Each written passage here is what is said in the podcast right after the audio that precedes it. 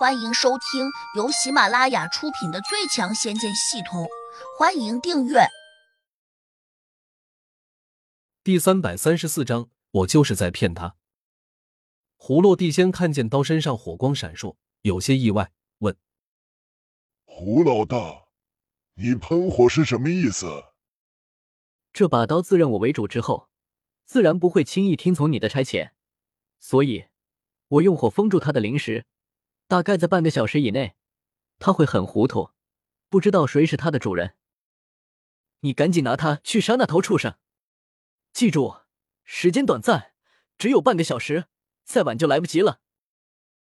胡落地先怔了下，马上从胡杨手上接过小刀，迅速冲向了地龙王蛇逃跑的方向。土地老头满脸狐疑，便要跟上去，胡杨却一把拉住他：“走吧，我带你去看美女。”看美女，土地老头有些惊异，伸手摸了下脑袋，直愣愣的看着胡杨，好像觉得他变化的太快了。江格却心痛的叫道：“师傅，胡洛这厮拿到了仙器，会不会一去不复返？”我不止一把仙器，他要是敢拿我的东西，以后我一定会让他加倍吐出来的。江格暗自叹息。又低低的念了句：“他是个地仙，以后见着你，只需钻到地下，根本不和你打照面，你又如何找他讨要？”实际上，江哥说的并没有错。以胡杨现在这身本事，几乎不可能杀得了葫芦地仙，更不可能杀得了地龙王蛇。因为地龙王蛇已经是顶级的地灵，除非用仙气，不然。根本不可能灭得了他。九妹真火对付普通的地灵，优势倒是十分明显，但要想用来对付地仙或者地龙王蛇这种顶级的地灵，显然还差了点火候。胡杨带着土地老头走向了乔小苗那边，虽然隔着几座山，但对于他们这样的人来说，并没有一点阻碍。不过，胡杨虽然脚不沾地，但却又好像故意走得很慢。土地老头总觉得心神不宁，他不时拔高一些，向远处观望。胡老大，我怎么觉得你刚才拿给胡洛的那把仙器，为什么我没有闻到一丝仙灵气息呢？土地老头忧心忡忡的问：“你老了，鼻子可能不灵了吧？”土地老头一怔：“不可能，我这鼻子灵着呢。要不这样，我过去瞧瞧。”胡杨瞅了他一眼，问：“有美女不看，去看葫芦杀蛇，有意思吗？”土地老头眼里闪过一丝异样，暗道不好，因为他突然感觉到胡杨这是在和他玩拖延战术。他赶紧扔下一句“我去看看就回”，说完也不等胡杨回答，嗖的一声就窜了出去。江格不解的问：“师傅。”这个老头好像在担心什么。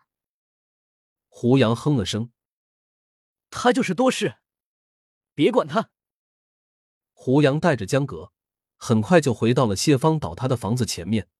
此时，乔小苗正焦急的望了过来：“胡杨，你看见我妈没有？”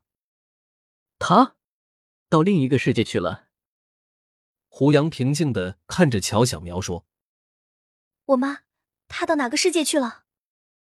乔小苗颤抖起来，整个人紧张的要命。胡杨一直没有想好怎么对他说，倒是江格比较不在意，毫不掩饰的说道：“你妈走了，和他一起走的还有两个人。”江格的话未说完，乔小苗就失声痛哭起来，身体软软的往下倒。胡杨有点束手无策。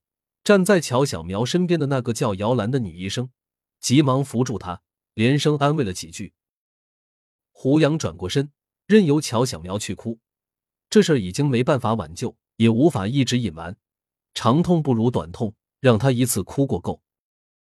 江哥小声说：“师傅，你不想办法安慰一下师娘吗？”胡杨瞪他一眼，低声说：“你别胡说。”胡杨本来想说，乔小苗不是自己的女朋友，但是他转头看见乔小苗哭得撕心裂肺的，几欲晕倒，他只得把后半句咽了下去。不一会儿，土地老头跑回来了，他有些着急，远远的冲胡杨喊：“胡老大，出事了！葫芦竟然又被地龙王蛇给咬住了！”关我什么事儿？土地老头被呛得直翻白眼，却又争辩说：“刚才你拿给胡洛的那把刀子，好像不是仙器，你是不是拿错了？”胡杨看他一眼，没错。土地老头急道：“怎么会没错？那把刀真不是仙器，我用神识查看过，它没有一丝仙灵气息，应该是一把不折不扣的灵器。”江格惊讶道：“不会吧？我师傅怎么会拿错？”胡杨点点头：“对，我没有拿错。”迟滞了下，他又补充说：“仙器岂是随便能够给人的？我当然只能拿一把灵气给他。”土地老头有些无语，他叹了口气说：“胡老大，可葫芦一直认为你给他的是一把仙器。”所以他才敢去砍地龙王蛇，而现在你这样做，岂不是在骗他？胡杨吃了声：“你说对了，我就是在骗他。”这话有点嚣张，似乎在说：“我就是骗了他，你们能把我怎样？”到了这个时候，土地老头当然反应过来了，胡杨是故意在整葫芦地仙，可能就是借机为死去的那三人报仇。而且胡杨做的很巧妙，葫芦地仙自己上了当，吃了大亏，却没法再赖在胡杨头上。